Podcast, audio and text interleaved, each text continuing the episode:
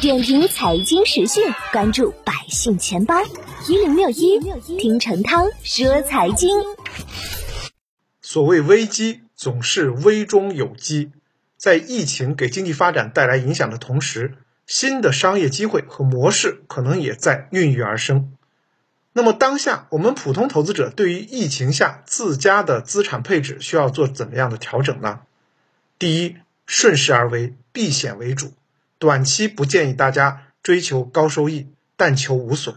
鉴于在疫情影响下，短期经济增长大概率会放慢，股市还是存在下行风险，所以建议大家顺势而为。近期以低风险避险类产品为主，像货币基金、国债逆回购、银行大额存单等等，这类产品的收益率不一定很高，但可以保证资产的高流动性和低风险。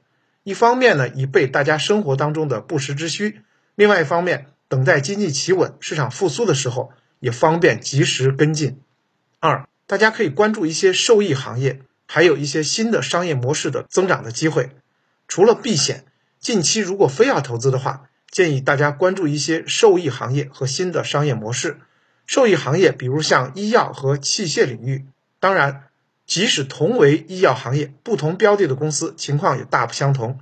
有的公司和产品呢与疫情相关。有的则跟疫情完全无关，在具体选取投资标的时，最好能够对你投资标的公司的信息和产品有所了解，避免人云亦云、追涨杀跌。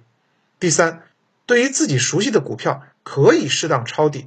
那么，相信疫情过后，市场还是会有反弹，经济呢仍然长期向好，疫情呢终将过去，经济发展也将恢复正轨，市场。也会期待有大的反弹。